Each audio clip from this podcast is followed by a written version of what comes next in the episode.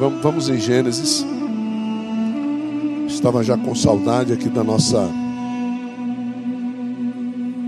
da nossa igreja, do plenário aqui da nossa igreja, né, da, do altar da nossa igreja. E hoje, com certeza, Deus vai fazer coisas lindas aqui.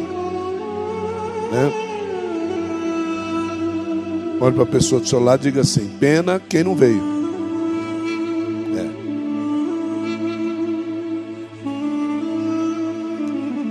Gênesis capítulo 6.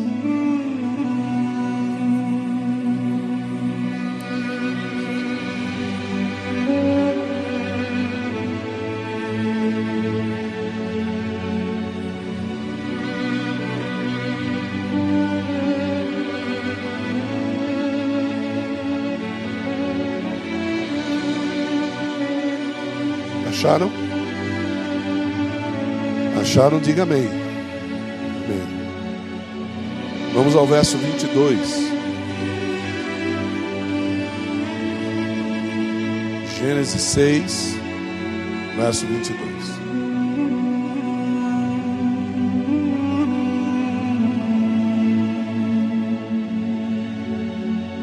Glória a Deus. Noé fez tudo exatamente como Deus lhe tinha ordenado. Só até aqui. Noé fez tudo exatamente como Deus lhe tinha ordenado. Eu quero que você pense nisso. E eu quero que você pense o seguinte: qual foi a última vez que Deus te ordenou alguma coisa? Que você ouviu claramente Deus dizer assim: não, você vai fazer assim. E eu vou dizer algo para você: se faz tempo, é porque faz tempo que Deus deixou de falar com você. E isso é grave demais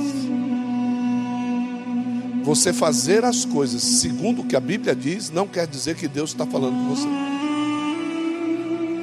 Deus falou com as pessoas que fizeram para que a Bíblia fosse escrita. Deus não está falando com você. Eu quero saber é do Deus que fala com você.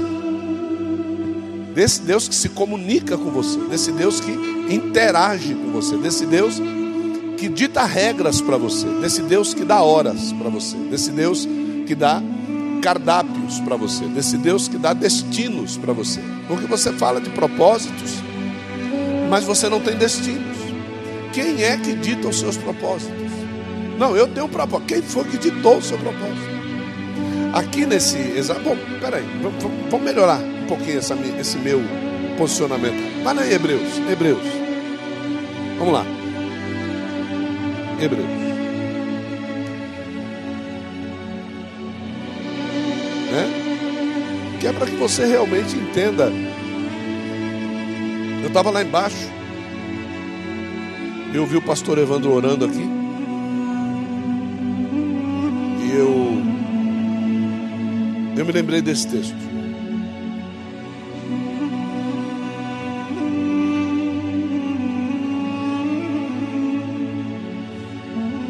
Hebreus 11, abre lá.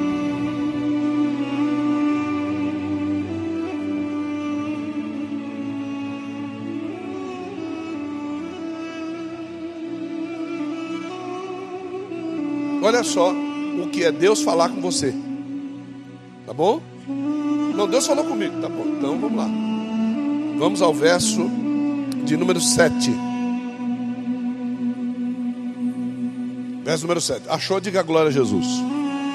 Não, não, não, você não entendeu. Achou, diga glória a Jesus. Isso, agora, agora tá bom. Pela fé, quando avisado a respeito das coisas que ainda não se viam, movido por santo temor, construiu uma arca para salvar a sua família. Quem ouve Deus falar, salva a sua família. Amém, irmãos? Agora, olha só, por meio da fé, quem ouve Deus falar, condena o mundo. Quem ouve Deus falar, todas as ações que ele toma condena o mundo, não salva o mundo. Pelo amor de Deus, olha para mim aqui. Quando Deus falar com você, você não vai salvar o mundo. Porque tem gente que acha que ele recebe uma mensagem para pregar e que ele vai salvar pessoas com essa mensagem. A mensagem que Deus fala com a gente salva a nossa família. Condena o mundo. Se o mundo crê, o mundo é salvo. Mas a mensagem, em primeira instância, é salvação para minha casa e condenação para o mundo. Então, todas as vezes que Deus fala comigo, das duas, uma.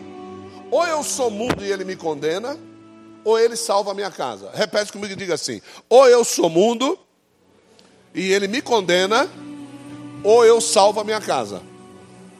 Isso. E tudo isso, irmãos, é simplesmente por causa do início do verso 7. O início do verso 7 está escrito o quê? Pela fé. Então, agir com fé é condenar o mundo.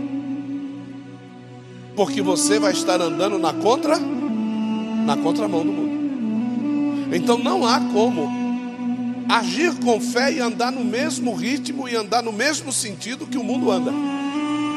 A fé sempre nos levará a lugares que o mundo não vai, que o mundo não acredita que exista. A fé nos leva até lá. E, e, essa, e essa condição é algo fantástico, porque diz assim: porque pelo meio da fé ele condenou o mundo e tornou-se herdeiro da justiça, e essa justiça é segundo a fé. Qual justiça? Diga, Cristo. Isso, Cristo é a nossa justiça. Então, eu só posso acreditar no que Cristo é, no que Cristo fez, de onde Cristo veio, como Cristo morreu e como Cristo ressuscitou, pela, pela. Agora, volta um pouquinho e vá no verso 38 do, do capítulo 10 de Hebreus. Veja lá. Como é que Paulo acaba um capítulo como é que Paulo começa o outro, o outro capítulo.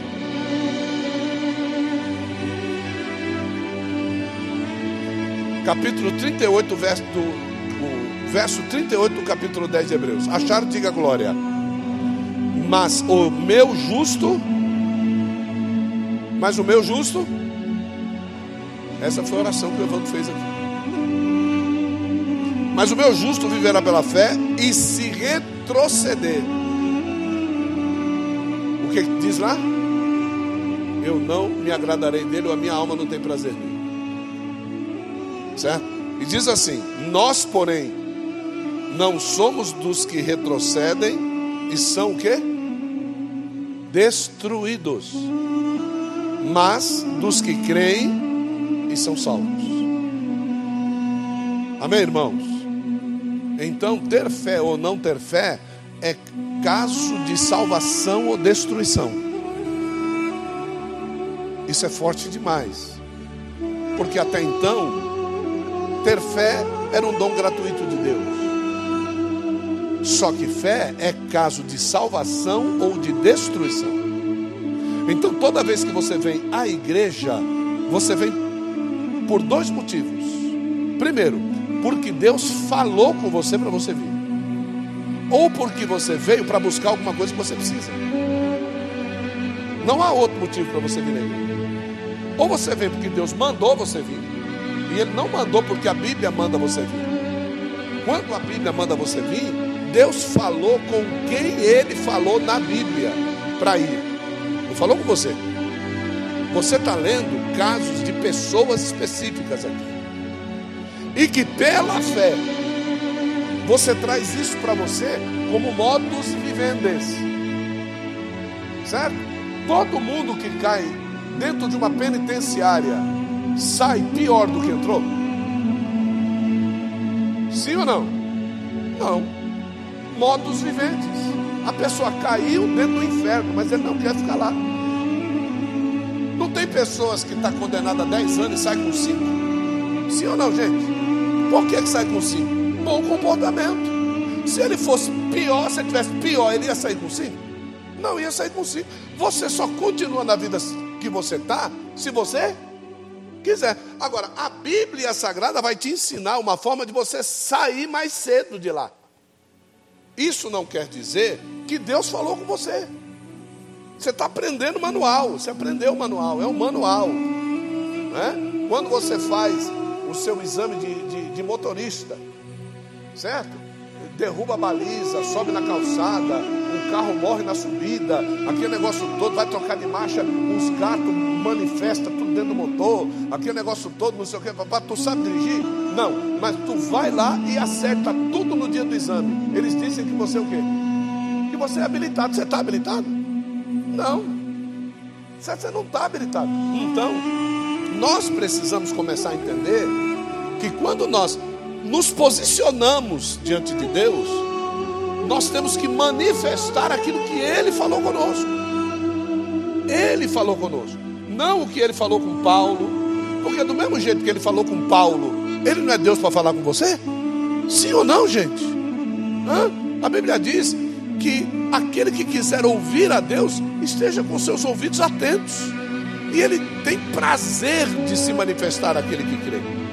Então, dizer que Deus só fala com o apóstolo, dizer que Deus só fala com a bispa, só fala com o pastor Gerson, só fala com a pastora Vânia, só fala com o pastor Evandro, só fala com, o Alessandro, só fala com fulano, com o Beltrão, é mentira.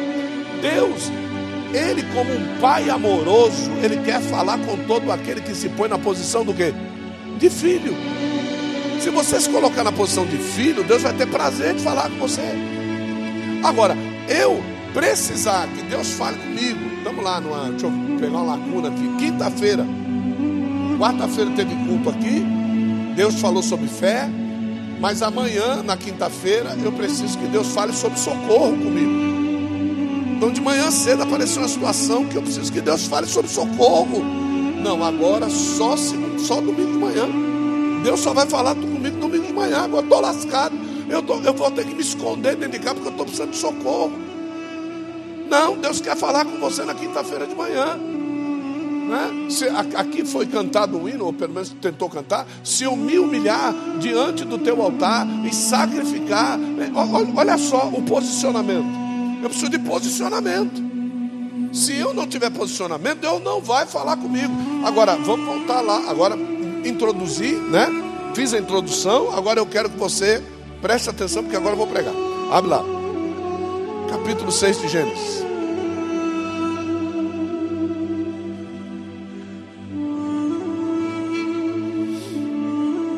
Vamos ver como é que funciona, como é que funciona esse negócio de Noé fez tudo exatamente como Deus lhe tinha ordenado.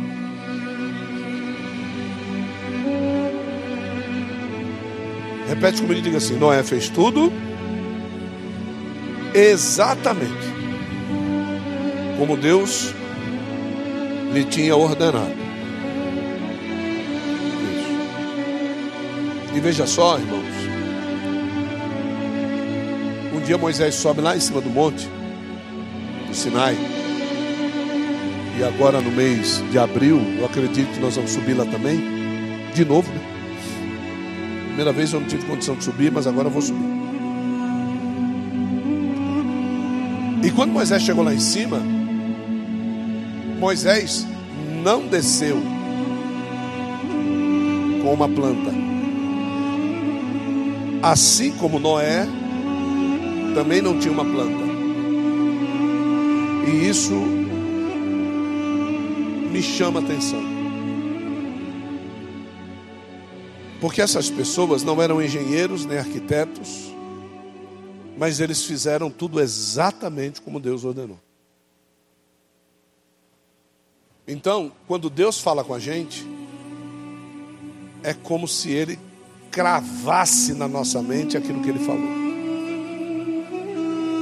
E quando Deus fala com a gente, gente, nós não esquecemos mais o que Deus falou com a gente. E Deus chegou para Moisés e disse assim: quando você descer daqui, faça exatamente como eu te mostrei. E aqui está dizendo que Moisés, que Noé fez exatamente as mesmas palavras. Salomão fez exatamente como Deus havia falado com Davi. Certo? Quando, quando Moisés chamou Bezalel, ele não tinha uma planta, mas ele chegou para Bezalel e ele disse: Ó, Deus falou para mim fazer exatamente assim. Aquela palavra saiu da boca de Moisés e foi cravada no coração de Bezalel. E Bezalel fez exatamente do jeito que Moisés havia mandado, que Deus havia mandado Moisés fazer. Então, é algo fantástico isso, por quê? Porque a palavra de Deus crava, marca e não sai mais. Todas as vezes que você diz assim, Deus falou comigo, e, e, e você muda o rumo, Deus não falou com você. Todas as vezes que você diz assim, não, porque Deus, Deus falou forte comigo, tá bom. E amanhã você está fazendo de novo mentira. Deus não falou com você, porque quando Deus falar com você, você nunca mais vai deixar de fazer aquilo que Deus falou com você. É por isso que o próprio livro de Hebreus diz assim: é impossível que uma pessoa, tendo conhecido os mistérios revelados através de Cristo Jesus, venha dar um passo para trás. É impossível. Essa pessoa nunca conheceu a Cristo como Salvador da sua vida. Sim ou não, gente? Vamos lá, verso 9. A parte B diz assim: olha, Noé era um homem justo. Repete comigo, diga assim: justo. Não, não, não. Diga justo. Isso. Diga íntegro. E o melhor de tudo, andava com Deus. Diga, andava com Deus. Tá aí, três coisas que você precisa para Deus falar com você. Justo, Diga íntegro. E diga andar com Deus. Pronto. É e o melhor de tudo, ele era íntegro. Quando, você vai no supermercado e você vai comprar leite, quais os tipos de leite que tem lá no supermercado? Vamos lá. Quem, quem, quem gosta de leite aí sabe. Integral, que mais? semi-desnatado, desnatado. Tem leite aguado? Não, né? Hã? O sem lactose. Esse, esse é o aguado. Então tem mais um. Sem lactose. Né? O integral é o que não tem nenhuma dessas qualidades aqui. Sim ou não? E do integral você pode cobrar dele todas as propriedades daquilo que se chama leite. Sim ou não? Sim ou não? Então quer dizer que um crente integral, um crente íntegro, você pode cobrar dele todas as qualidades daquilo que se chama o quê? Diga, crente. É. Então, Noé era um homem o quê? Íntegro. Era como se a gente fosse dizer que ele fosse um litro de leite o quê? Integral. Certo? Então, ser íntegro, né? E Deus fez questão de dizer isso aqui. Porque se Deus fez questão de dizer isso aqui, tem pessoas que usam esta integralidade de forma errada. Então Deus ele fez questão de dizer o seguinte: não adianta ser íntegro no meio da sua casa. Não adianta ser íntegro na igreja. Eu quero ver você íntegro no meio da sociedade corrompida que você anda. É o que ele escreveu sobre Noé. Você prestou atenção nisso ou não? Olha lá, leia aí o verso 6. O verso 9, perdão. Noé era justo, vírgula, íntegro entre o povo da sua da sua época. Então ele era íntegro entre o povo da época. Agora vamos ver como era o povo da época. Vai no capítulo 6 e vamos ao verso 3. Vamos ver como era o povo da época de Noé. Né? Então disse o Senhor: Por causa da perversidade do homem, meu espírito não contenderá com ele para sempre, ele só viverá 120 anos. Agora vá ao verso de número 1. Quando os homens começaram a multiplicar-se na terra e nasceram filhas, os filhos de Deus viram que as filhas dos homens eram bonitas e escolheram para si aquelas que lhes agradavam. O homem íntegro não busca o que lhe agrada, busca o que agrada ao quê? A Deus. Então, quando nós olhamos para esse perfil aqui do manifestar a fé, a primeira coisa que nós precisamos é arrumar a casa. Então, esse mês, para você manifestar a sua fé de forma adequada, para você manifestar a sua fé com certeza de resposta, para você manifestar a sua fé de é, sendo uma base sólida para você estar no meio desse terreno arenoso que nós chamamos de mundo, você precisa primeiro arrumar a casa. A primeira coisa, salve a sua família. Põe ordem na sua família. Coloque diretrizes na sua família. E essas diretrizes têm que levar a sua família a viver com fé. Tem que levar a sua família a não viver uma vida de promiscuidade da troca do dei quero receber. Porque a Bíblia diz que o justo de Deus, o homem íntegro de Deus, ele não vive da fé, ele vive pela fé. Então, viver pela quer dizer que a fé é a ponte que me faz continuar a caminhar. Quando a minha fé falta, eu paro. Na minha casa tem uma plaquinha lá, que está escrito assim: primeiro eu dou o passo, depois o Senhor põe o degrau. Então eu dou o passo, o degrau não está lá, mas eu dou o passo. Agora, por que, que eu dou o passo? Porque, por que, que Pedro desceu do mar? Certo? Pedro é, é a gente como crente. Né? Nesse mês, com certeza, vocês vão ouvir alguma mensagem. Alguém vai pregar sobre Pedro esse mês. É impossível que alguém não pregue para você sobre, sobre a fé de Pedro. Mas uma coisa da fé de Pedro que fez ele descer do barco foi ele ouviu Jesus chamá-lo. E quando eu não ouço Jesus chamá-lo, mas vou, o nome disso é o que? Fé? Não, irresponsabilidade. Essa é a irresponsabilidade de você agir por uma fé mentirosa. E muita gente hoje já não está mais dentro da igreja por causa dessa fé mentirosa.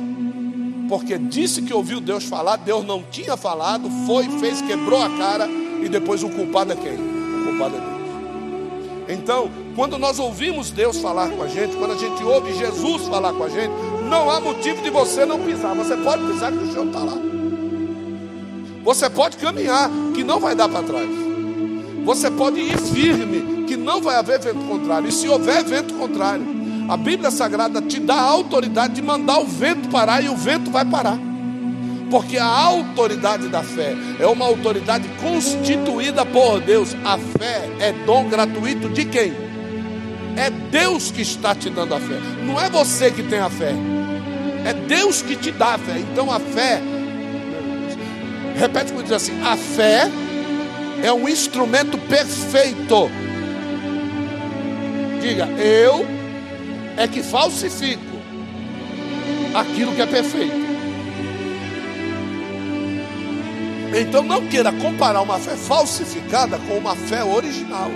Aqui eu estou falando de um homem que Deus disse para ele assim: olhe, construa. E aí eu tenho certeza que no coração do íntegro já vem a pergunta lá dentro, ele não faz nem para Deus, ele fala o quê? Agora, aquele que tem uma fé falsa, diz assim: Poxa, estou cansado. Ele, ele não quer saber se ele está cansado ou não. O íntegro não quer saber. O íntegro sabe que as nossas forças são renovadas por Deus.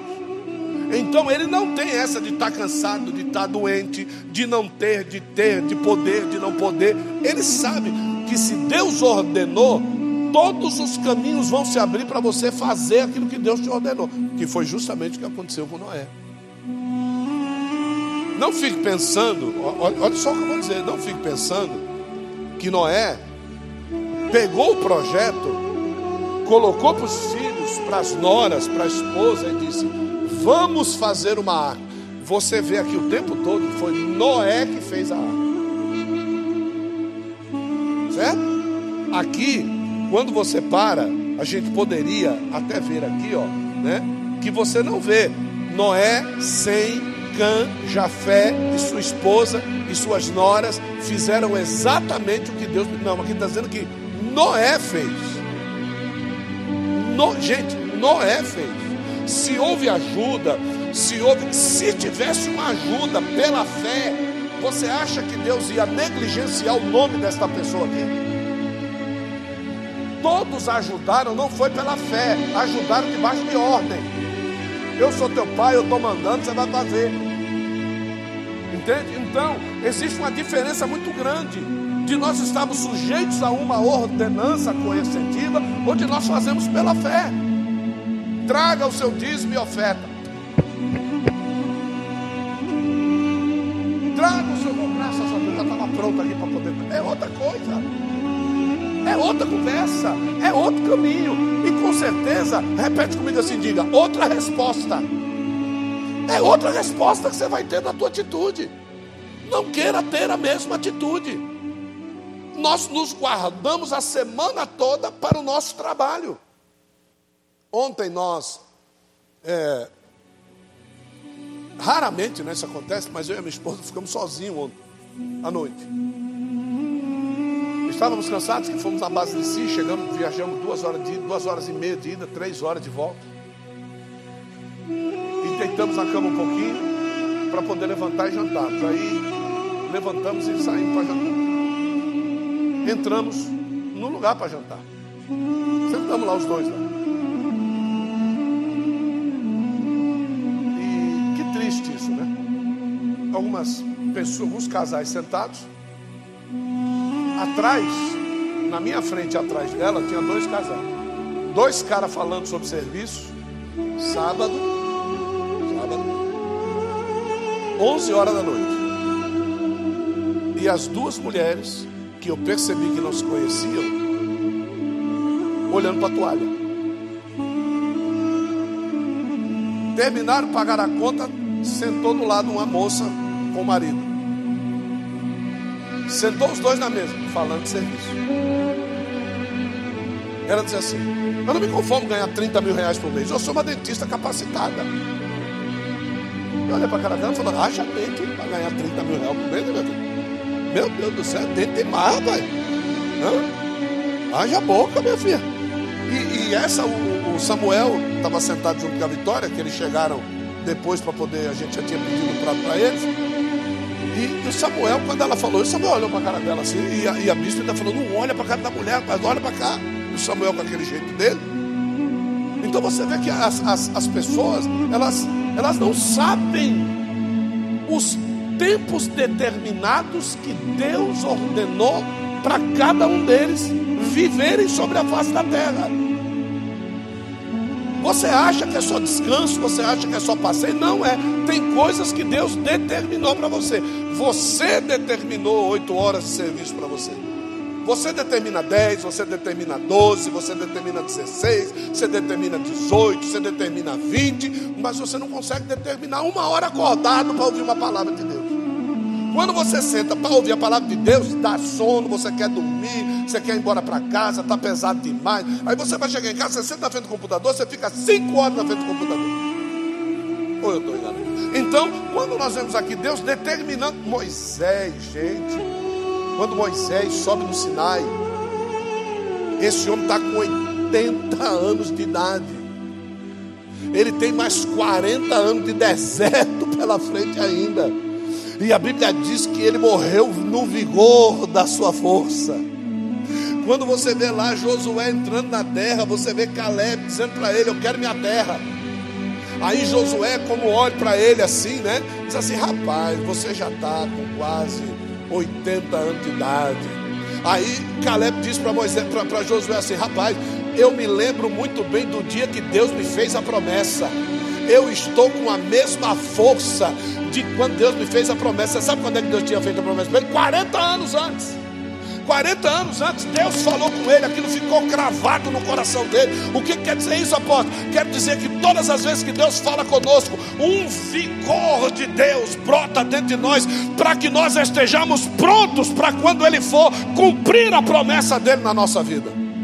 É por isso que as pessoas dizem: parece que rejuvenesce, parece que a doença não afeta, parece que Satanás levanta. Não adianta. Sabe por que não adianta? Porque Deus falou com o homem íntegro. E quando Deus fala com o homem íntegro, não há inferno que possa abalar a fé desse homem, meus amados. É, é, é, é incrível, por quê? Porque eu não sei o nome da mulher de Noé. Eu, eu só sei o nome de Sem, Cã e Jafé, porque são as três unidades de povos da humanidade. Estão descritas em Sem, Cã e Jafé. Os judeus, os que serviriam a Deus como igreja, e os que são mundanos. Esses são os povos que estão em Sem, Cã e Jafé.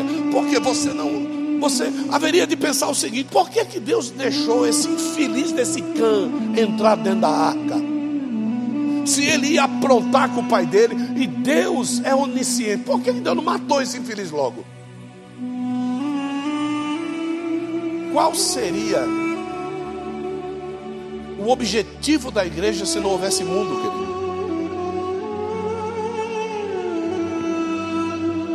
Por que, que você acha que Deus formou os apóstolos?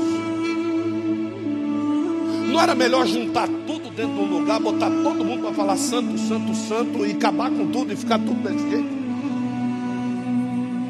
E aí não tinha prostituição, não tinha homossexualismo, não tinha nada. Manifestou, morria, manifestou, morria, manifestou, morria. E, e isso ia criar, sabe o que nas pessoas? Medo. Deus não quer que ninguém o sirva por medo. Deus quer que nós venhamos a servi-lo por amor. Deus quer que nós nos rendamos por amor, que nós, é, que nós mudemos por amor, que nós busquemos uma integridade por amor, uma presença por amor, que nós sejamos diferentes lá fora por amor, não por mais nada. Deus tem falado bastante com a gente nesse período que o Gabriel se foi. E, e ontem lá, nós tivemos oportunidade de ver pessoas que estão há 20 anos, 20 anos, servindo lá na base de si.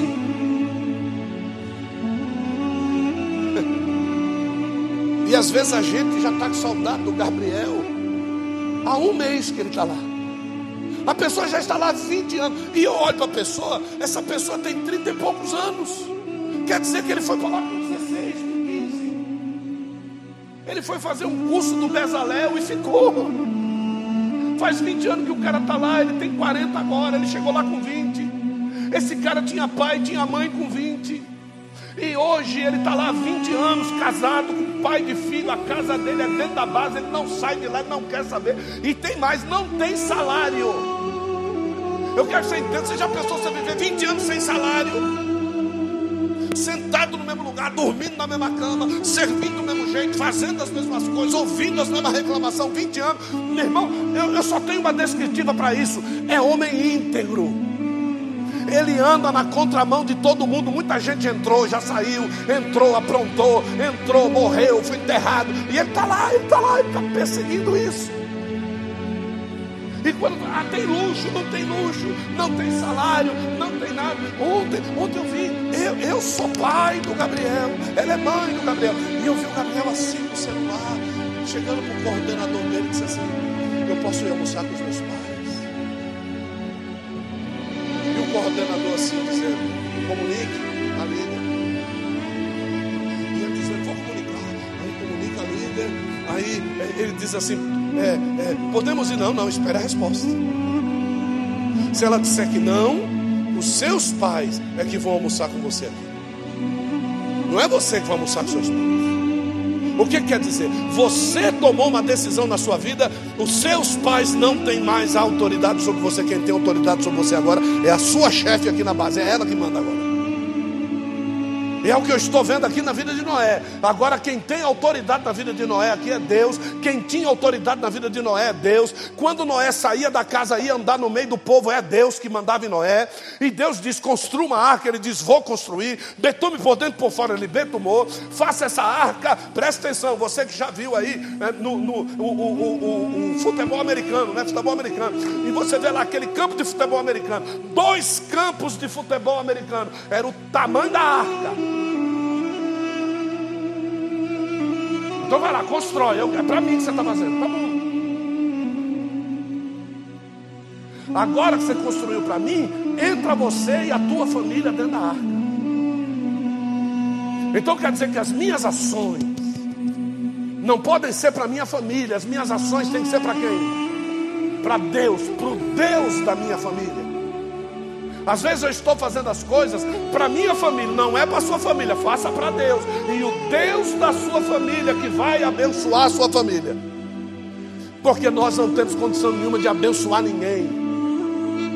Às vezes eu quero fazer para mim abençoar. Não, abençoe a integridade. É íntegro, abençoe. É íntegro, abençoe. Não é íntegro, pregue prega. A pregação vai valer mais do que uma cesta básica. Você vai dar a cesta básica, vai comer a cesta básica, vai defecar a cesta básica e vai para o inferno. Pregue, porque se aquela pessoa morrer amanhã, ela pode morrer salva, porque você pregou e não deu a cesta básica. A cesta básica não salva, a integridade da pregação salva. É como eu disse, aquele que é íntegro, Deus fala com ele. Quando é a integridade fala com você, aquilo é gravado no coração e você nunca mais esquece. É como tem muita gente diz assim, apóstolo, ai, 15 anos atrás, se eu for na igreja, eu me lembro da mensagem claramente. Aquele dia Deus me viu como íntegro. Essa mensagem foi gravada no coração de alguém. Esse cara não esquece mais essa mensagem. Assim como tem mensagens que vocês já ouviram na vida de vocês, que vocês não esquecem mais. Agora, tem pessoas que pregaram para vocês, faça aí uma recapitulação. Lembre da mensagem de fulano de tal. Lembre uma, você não vai lembrar de nenhuma. Sabe por quê? Pergunta a mim, por quê? Porque Deus não falou com você. O dia que Deus fala com você, você nunca mais esquece o que Deus falou com você. Deus chega para Noé e ele diz assim: Você, verso de número 14, por favor, meu filho, verso 14. Olha só.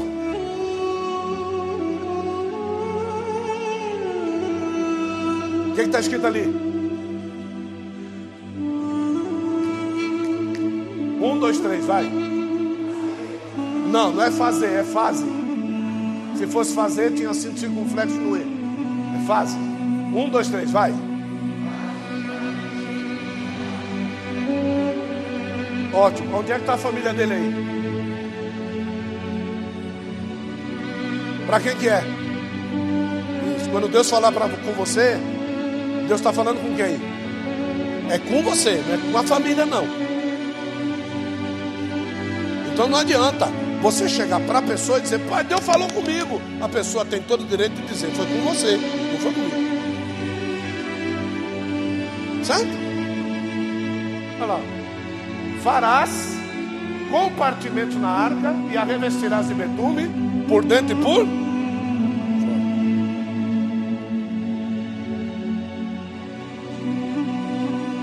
começou a fazer a arca, dois campos de futebol, né? Qual é a desculpa para os outros que Noé tinha que dar? Porque agora vem um negócio muito importante a respeito da fé. Aquilo que Deus fala com você, ouça bem, viu, Ruiva? Aquilo que Deus fala com você é ordenança. Quando você diz o que Deus falou com você para os outros, eles falam que é desculpa. Aí é desculpa que ele está inventando para não vir no aniversário da família. Porque Deus falou com você para você não ir. Aí o que, que acontece? Quando você diz isso para eles, eles dizem que você está dando o quê? Então aquilo que é desculpa para o mundo é ordenança para nós. Certo? Então quando Noé chega para a família e diz: Deus mandou construir uma arca.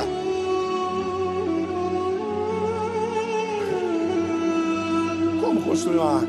Para que construir uma arca? Se não chove na terra. Para quê? Para que fazer isso aí? Você está maluco? Já sei. Ele deve estar com os picuás cheios de ficar em casa. E agora ele vai arrumar alguma coisa para fazer do lado de fora. Então ele está dando uma.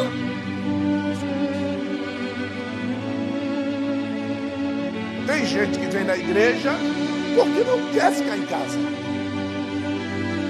Tem gente que vem na igreja porque não tem outro lugar para ir. Tem gente que vem na igreja porque é íntegro. Mas quando você vai dizer para as pessoas que você vem na igreja para adorar, quando você diz para as pessoas que você vem na igreja para ouvir Deus falar com você, quando você diz que você tem que vir na igreja para comungar a mesa da ceia, para levar a sua oferta, para levar o seu dízimo, as pessoas dizem que você está inventando uma desculpa para não estar com a família, para não estar com os amigos, para, para, para e para. Agora, veja só o que está escrito no verso 16. Verso 16. Obrigado, Vânia, pela.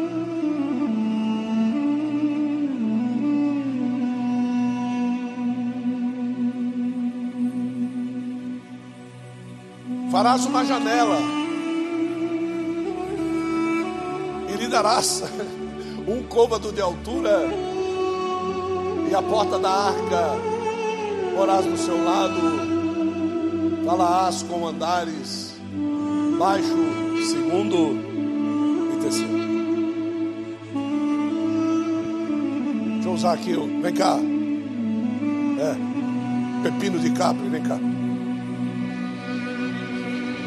Ele nem sabe o que é pepino de capri. Tá cara louco, chama de pepino. Faz assim com a sua mão. Isso aqui é um côvado. Aproximadamente, pode medir na sua casa, 45 centímetros. Então toda vez que se falar um côvado na Bíblia, ó, um palmo e meio. 45 centímetros. Tá? Então esse aqui é um côvado. E ele pediu para fazer uma janela de um côvado. Então vamos, vamos fazer uma janela de um côvado côvado, por um côvado. Vai lá, fecha, fecha a janela. Por um côvado. Já? Quantas pessoas, quantas pessoas tinha na família de Noé? Quantas pessoas? Quantas? Seis. Por quê? Por que seis? Ele e a esposa. Três filhos e com suas noras. Então só os três filhos com as suas noras dá seis. Mais a esposa de Noé, sete, mais Noé, oito. Olha, olha, vira, vira, vira assim, vira assim. Olha o tamanho da janela que Deus mandou fazer na arca. Agora me diga, quantas cabeças cabe aqui dentro? A arca foi feita para quem? Para quem? A arca foi feita para quem? Para Noé. Agora, a arca tinha janela, segura essa, vê, eu já sei que você vai pregar. Presta atenção. A janela ele mandou fazer aonde? Na parte de cima, no andar superior, na parte de cima. Certo? Por que é que ele não mandou fazer uma janela para caber oito cabeças? Qual era a única cabeça que olhava para o céu?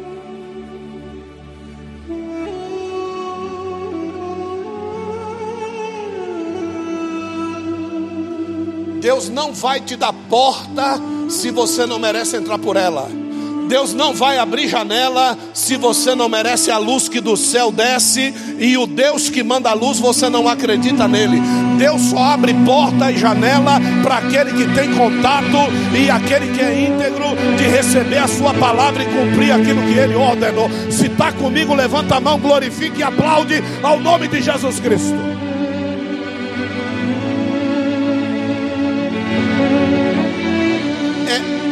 Que é a fé que movimenta. Se Noé tivesse duas cabeças, irmão, a janela seria de dois côvados. Então Deus não vai me dar algo, ouça, Deus não vai me dar algo uma vez, uma vez. O Senhor nos deu uma casa que tinha uma garagem, cabia 11 carros na garagem. 11 carros. Então nós entramos lá na garagem. Nossa, que garajão, né? Aí, aquela garagem, aquele negócio todo, não sei o quê. Aí, quando a gente foi ver, a garagem não era para 11 carros, só tinha um. Então a garagem era para o meu carro. Mas por que o resto? Porque o Lucas Alexandre tinha que montar um salão lá na garagem. Então Deus, Ele dá a segunda medida da fé. Mas como é que Ele ia montar uma, um salão na garagem? Porque Ele ia morar comigo, Gabriel ia morar comigo, Samuel ia morar comigo, eh, todo mundo ia morar comigo, as Nora ia morar comigo, e todo mundo, aquele casão. Quando a gente foi ver, a casa estava pequena para nós. Porque todos os filhos estavam morando tudo na mesma casa. Era um período que Deus resolveu nos unir dentro de casa porque precisava fazer da nossa família aquilo que você vê que a nossa família é hoje. Você sabe como foi que Deus plotou a nossa família para ser uma família unida? Nos colocou na prova. E nós tínhamos que comer, todo mundo na mesma mesa, esquentar comida, todo mundo no mesmo micro-ondas, tinha que fazer filinha no micro-ondas, uma fila de 16 pessoas no micro-ondas, tudo com pratinho um atrás do outro ali, ó, dando risada, dando glória. E Deus colocou pessoas para viver com a gente, pessoas não entenderem e perder a benção. Teve casas que nós é, é, hospedamos a casa. Bispo Marcelo, Bispa Rita, tu, a, a, a, a, Eliana, Alex, Gustavo, Vinícius, eu, ainda estava a Sueli, os filhos da Sueli, estava eu, estava a Bispa, estava os nossos filhos, todo mundo, e, todo mundo dormia na garagem, nego dormindo debaixo da blazer, e um monte de coisa, não sei o que, papá. Então você vê que hoje nós temos uma união forçada por Deus, não é nós que forçamos, é Deus que nos uniu em aliança no deserto. Não tem lugar melhor para se criar amigos verdadeiros que não seja no deserto. Formar amigo verdadeiro na bonança, quando acabou o dinheiro, acabou a amizade. Ou eu estou errado?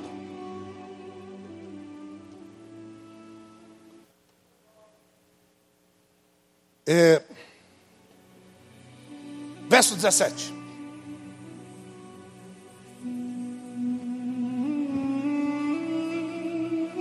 Ali está dizendo, porque eis que eu trago o quê? É como se fosse uma pessoa, né? Eu estou trazendo, eu estou conduzindo. Aqui, nessa tradução aqui, diz assim: eu estou conduzindo, eu estou trazendo sobre a terra as águas. Aí ele põe entre vírgulas o dilúvio e põe dilúvio com D maiúsculo. Então, esse dilúvio não é o dilúvio que nós vemos hoje. Quando as águas sobem dos rios, inunda a cidade. Esse dilúvio não foi, não é Deus que está mandando. Esse dilúvio é com D minúsculo. Pergunta a mim por quê? Pergunta a mim por quê? Por quê? Porque às vezes a gente olha na notícia da TV, né?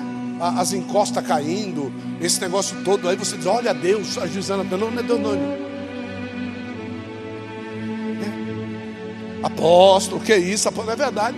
Porque essas águas que estão inundando as cidades hoje, são nossas, não é de Deus.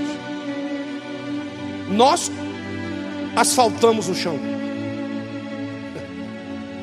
nós entupimos os bueiros, nós sujamos os leitos dos rios, porque se tudo tivesse no seu devido lugar, não enchia. Então, os culpados desse dilúvio com D minúsculo. Somos nós. Não é Deus, não. O que Deus está fazendo é abençoando a terra com a água. Mas quando o homem não age segundo aquilo que Deus ordenou para agir, o próprio homem transforma a bênção de Deus em. As encostas caíram. Quem mandou construir casa lá? Deus não mandou construir casa no, no morro. Agora, por que, que eles constroem casa no morro? Porque embaixo está tudo asfaltado, não tem aonde construir. Então, é, é, o, o, o derramamento de terra é nosso. As mortes são nossas. Nós somos os culpados. E Deus está dizendo assim: Eu estou trazendo o dilúvio. E o dilúvio que eu estou trazendo não mata o justo, mata o ímpio. Então, se esse dilúvio que não mata justo e mata o ímpio fosse o dilúvio de hoje, nenhum justo morreria, porque Deus não muda. E tem muitos crentes que morrem nesses dilúvios de hoje. Sim ou não? Tem muitas casas com crente tudo dormindo de madrugada, que desce morro abaixo, morre todo mundo. E depois você vê nas reportagens os pastores lá tentando ajudar, os irmãos da Universal, que é a igreja que mais ajuda né, nesses momentos, levando cesta básica, fazendo um monte de coisa, tentando tirar as pessoas debaixo da terra. Esse dilúvio não é de Deus. E não adianta dizer que Deus tem alegria na morte de um justo, porque esse mesmo Deus que tem alegria na morte do justo, diz assim: de forma nenhuma, eu queria que o ímpio morresse, quanto mais o justo. Então, quando nós olhamos para isso aqui, nós estamos vendo que Deus está conduzindo a terra para a justiça. Ele está acabando com a impiedade, deixando o justo na terra, para que a justiça dele possa ser passada de geração em Então quer dizer que Deus só fala com a gente porque Ele quer que a gente passe essa justiça de geração em geração. Aí eu caio logo no primeiro verso que diz assim que Deus ele vai falar com a gente para que a gente abençoe primeiro a nossa família. A mensagem que eu prego, ela tem que ser pregada primeiro na minha casa. A minha esposa tem que me ouvir pregar, meus filhos têm que me ouvir pregar. Tem algumas mensagens que são tão claras para os meus filhos e para minha esposa. Por quê? Porque eu vivo a mensagem que eu prego, é diferente. Então, tudo aquilo que eu prego, às vezes a minha esposa, sem saber a mensagem que eu estou pregando, ela está pregando ali comigo. Por quê? Porque ela já sabe. São coisas, eu não prego coisas que eu não vivi, eu prego coisas que eu vivi durante a semana com ela. Que eu vivi com os meus filhos, que eu fui visitar os lugares com ela. Essa é a mensagem que eu tenho que pregar. É isso que eu vivi. É isso que eu fui impactado com Deus falando comigo pelas estradas. Eu vi ali, ó, uma moça parando. Meu, meu filho quer dar um cachorrinho para mim. Né? E eu fiquei em silêncio ali o tempo todo, olhando o comportamento das pessoas ali, vendo os cachorrinhos. Né? E eu vi ali uma moça pegando um cachorrinho bonitinho, né? Loirinho, cachorrinho. Olhinho azul. Lindinho, uma bolinha assim, bolinha de pelo assim. E eu doido para saber o preço. Aí o rapaz falou: 5.800 reais o ah, que legal. Aí ela disse assim: Eu quero muito esse cachorrinho. Botou o cachorrinho perto dela, né? Aí ela disse para o dono assim: Vai negociar com ele ali, ó. E aquilo descendo no meu coração. E Deus falando comigo, não aquilo que ela estava falando, mas Deus falando comigo outras coisas. Vai negociar com ele ali. Aí ele foi lá negociar com o rapaz. E não deu negócio. Aí ele voltou. Aí ela pegou o cachorrinho botou o cachorrinho lá dentro da, da gaiolinha e foi sentar no carro. Quando ela sentou no carro, era outra pessoa. Já não era mais aquela que estava com o cachorrinho. Quando ela sentou no carro, teve que abrir um buraco no vidro para o bico dela passar por dentro do buraco no vidro. Aí o marido olhou para a cara da mulher e disse assim: Eu acho melhor dar esse cachorro para ela. Manda chamar o rapaz lá. Aí ela fez assim. Ela nem olhou, ela fez assim. Aí o cara foi, ele disse assim: Ó, o preço eu não vou reduzir. Ao invés de fazer em 10 vezes, eu faço em 12. Aí eu vi o rapaz pegando a carteira, tirando o cartão. Foi a hora que nós fomos embora, deve ter comprado. O tal do Lulu da Pomerânia. Então é o seguinte: quando eu chego ao ponto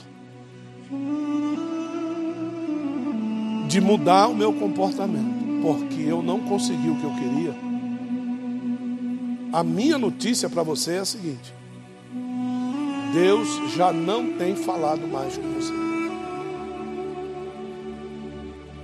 viu? E o comportamento do homem, ele não é medido por uma pessoa, ele é, comporta, ele é comportamentalmente julgado por onde ele anda. Aonde ele anda vai demonstrando claramente se Deus continua com ele ou não. Se alguma coisa me impacta e é Deus que está me impactando, é porque Deus quer ver se o meu comportamento vai mudar. Principalmente perante isso aqui. Ó. Principalmente perante a palavra. Perante a palavra é que você vai manifestar a sua fé. Porque não adianta Deus falar com você e a palavra não validar o seu comportamento. Porque Deus mandou escrever, como se fosse um prumo. Ele diz lá em Amós 7, Amós 7, 7, por favor.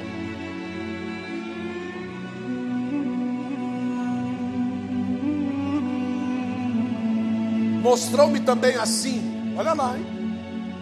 Eis que o Senhor estava junto a um, a um, levantado a, e tinha um prumo na sua. Qual é o prumo? que ele estava ao lado, qual é o muro que ele estava ao lado, e esse muro tinha sido levantado a prumo. E quando chega lá no livro do Apocalipse, ele diz assim: que existe alguns que estão em cima da onde?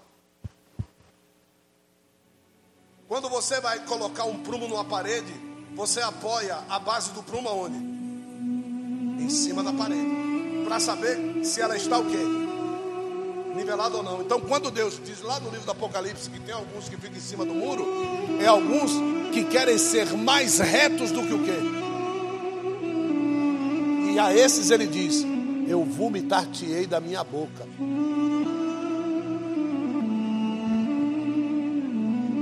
A palavra de Deus é o prumo que vai ser manifesto diante de mim, porque o mesmo prumo que colocou a retidão no muro, que é a palavra, é o prumo que vai medir a minha retidão e a minha fé. É o mesmo prumo, porque o pedreiro é o mesmo. O pedreiro é o mesmo. Então Jesus foi lá, ó, pã, reto, pã, reto, pã, reto. Moisés era um homem íntegro, é, Noé era um homem íntegro, Davi era um homem torto. Deus acertou ele na bolacha para dizer que ele era um homem segundo o Coração de Deus. Deus acertou Davi no sofrimento, irmão. Deus acertou Davi na caverna de Adulão. Ele se achava um cara terrível. Deus trouxe 300 pior do que ele lá. E disse assim: eles são piores do que você, mas para mim você é tão pior do que eles. Por quê? Porque eles não me conhecem, você me conhece. Então, para você ver o quanto você é pior do que eles, você vai ser chefe deles. Quando você vai levantar um chefe de quadrilha, ele é o mais bonzinho ou ele é o pior? Então Davi era pior do que os 300 que ele levantou. Então presta atenção. Nós precisamos ser levantados na nossa família, como prumo. Você precisa ser colocado lá, está errado. Não é assim, pelo amor de Deus. Muda esse teu jeito de ser. Muda essa forma de falar, muda essa forma de pensar. Olha o que a palavra diz. Deus precisa falar com você, meu amor minha amada, Deus precisa falar com você. Você acha que esse comportamento vai te levar a algum lugar? Olha, olha o prumo aqui, querido, querida. Olha aqui, papai, mamãe. Olha aqui, filhinho. Olha aqui como é que está. Você acha que do jeito que você está construindo a tua vida, se o homem do prumo vir colocar o prumo, vai achar retidão na tua vida? E quando o pleno construtor que mandou construir uma casa vê uma obra torta, você acha que ele vai morar naquela obra? Ele vai mandar derrubar, ele vai mandar destruir, ele vai mandar alinhar. Mas, mas pastor, são as colunas que estão tortas. Não tem problema. Manda derrubar a coluna, manda acertar, manda engrossar a base, mas faz um muro reto. Às vezes uma coluna torta vai ter a necessidade de você jogar novos vergalhões de ferro para endireitar a coluna. Você vai ter que cavar ao redor, vai ter que aumentar a base. Isso vai custar mais, mas não tem problema. É só com vida reta. E quando falamos de fé, da manifestação de fé, Ouvimos uma palavra sobre grão de mostarda, pregada pelo Lucas Alexandre lá na sede, onde todos foram movidos pelo Espírito, uma bênção, mas não adianta ser movido pelo Espírito numa vida torta. E no final eu tive que pegar o microfone, eu tive que dizer: você veio, pegou o grão de mostarda, você comeu o grão de mostarda, você guardou o grão de mostarda na carteira, você guardou o grão de mostarda dentro da Bíblia, mas esse grão de mostarda só terá o efeito do prumo da palavra se o teu caráter for reto. Esse é o efeito. Esse é o nosso efeito. Então, que esse mês possa ser um mês em que nós estaremos recebendo de Deus a plenitude da retidão do caráter de Deus em nós. Aí você vai poder viver, mas o meu justo viverá pela fé. Não é aquilo que nós queremos, é aquilo que o Senhor quer. Então você para de fazer, você para de fazer para você e você faz para Deus. Quando você terminei, Deus, tudo bem, Senhor, tudo bem, filho. Tá bom. Eu posso voltar agora? Pode, filho, pode voltar. Quando você voltar lá, está feito. Te foi acrescentado. Por quê? Buscar primeiro o reino de Deus e a sua, e as demais coisas você não. É assim que funciona. Tenho que fazer aqui. Deus, só espera um pouquinho. Tá bom? Tá? Volto já, tá? Vou fazer o que é meu até aquilo que você tinha lhe será tirado. Vai fazer aonde agora? Aí tu corre para cá. Tu corre para cá para pedir para Deus ter misericórdia. Mas ele só pode ter misericórdia de algo que existe. Já não existe mais nada. Ele vai ter misericórdia. Então, nós às vezes somos confundidos por essa relevância. As coisas de Deus devem ter primazia na nossa vida. Primazia. Primícia, oferta, dízimo. Primazia. Deus não colocou dízimo, oferta, primícia. Não, não. Primícia, oferta, dízimo. Se você não cumprir primícia e oferta, posso ser sincero para você, não adianta dizimar. Porque o dízimo guarda. Se você não oferta, guarda o quê? Se você não primicia, guarda o quê? Não adianta. O dízimo só pode vir depois da plantação feita. Ninguém dimensiona um acero sem saber a quantidade de sementes que tem. A quantidade de semente entre uma e outra, a distância para crescer a árvore, eu sei qual é o tamanho do terreno que eu tenho que ter. E o dízimo, logicamente, ele vai ser o guardião daquilo que você semeou. Semeou pouco, pouco também ceifará. Se você vai semear pouco e pouco você vai ceifar, para que colocar um dízimo do tamanho de um quarteirão? É incoerente. É incoerente. Eu tenho um dízimo de 5 mil reais e eu dizimar 100. Eu, oh, perdão, eu tenho um dízimo de 5 mil reais e eu ofertar 100. Isso é incoerente. É incoerente. Então você precisa primiciar, você precisa ofertar e você precisa dizimar. E tudo isso aqui, primiciei. É um dia do meu salário. Eu estou aqui ofertando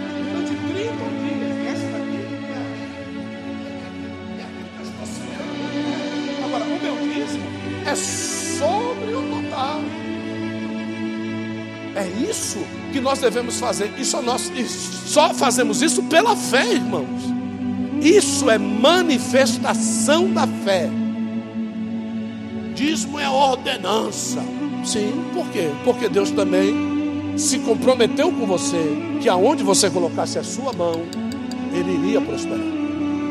Então, no compromisso que Ele fez com você e que Ele vai cumprir, diga glória a Deus por isso. É, ele vai cumprir aonde você colocar sua mão, você vai ser abençoado. Viu? Então esse compromisso Deus é fiel para cumprir. Então ele manda uma ordenança pela minha fidelidade, eu estou dizendo: não me traia, dizime. Então agora você já tem a condição de iniciar a sua manifestação da fé. Quantos aqui ouviram Deus falar com você nessa manhã? Quantos aqui, olha só, quantos aqui foram marcados por essa palavra? Principalmente por causa da janelinha. Da janelinha, irmão. Essa é a palavra de hoje. É a janela, irmão. É o côvado voltado para cima. Viu? É o côvado voltado para cima. Não olhe para frente, olhe para cima. A tempestade vai vir, o barco vai, é gente gritando, morrendo, os animais batendo de um lado para outro, você tentando se segurar. Olhe para cima. Não posso cobrar da esposa de Noé isso, não posso cobrar dos filhos de Noé isso, não posso cobrar das noras. Eu é que tenho que olhar para cima. E o horário da sua necessidade não é o horário da necessidade dele. O horário da sua necessidade não é o horário da necessidade dela. Às vezes você está lá no seu serviço. Meu Deus, eu preciso que o senhor fale comigo agora. É o mesmo horário que ela está pedindo? Não, a janelinha é sua. Oh, glória. Ninguém, agora a janela é minha. Mas lá na casa, você não construiu uma arca para sua família, a hora da necessidade dela, a janela é dela. Então você tem que ter essa autoridade de, de invadir esse espaço que Deus colocou para você ter um contato direto com Ele. E precisou, vá para a janela. Precisou, vá orar, vá olhar para o céu. Para de olhar para o problema. Coloque seus olhos em Deus e Ele te abençoará. Sai do teu lugar, vem trazer o teu dízimo, tua oferta, tua primícia. Faça aquilo que você já se comprometeu com Deus. Aqueles que já fizeram, glória seja dada ao nome do Senhor. Obrigado. Que Deus seja glorificado. Aplauda ao Senhor nessa manhã.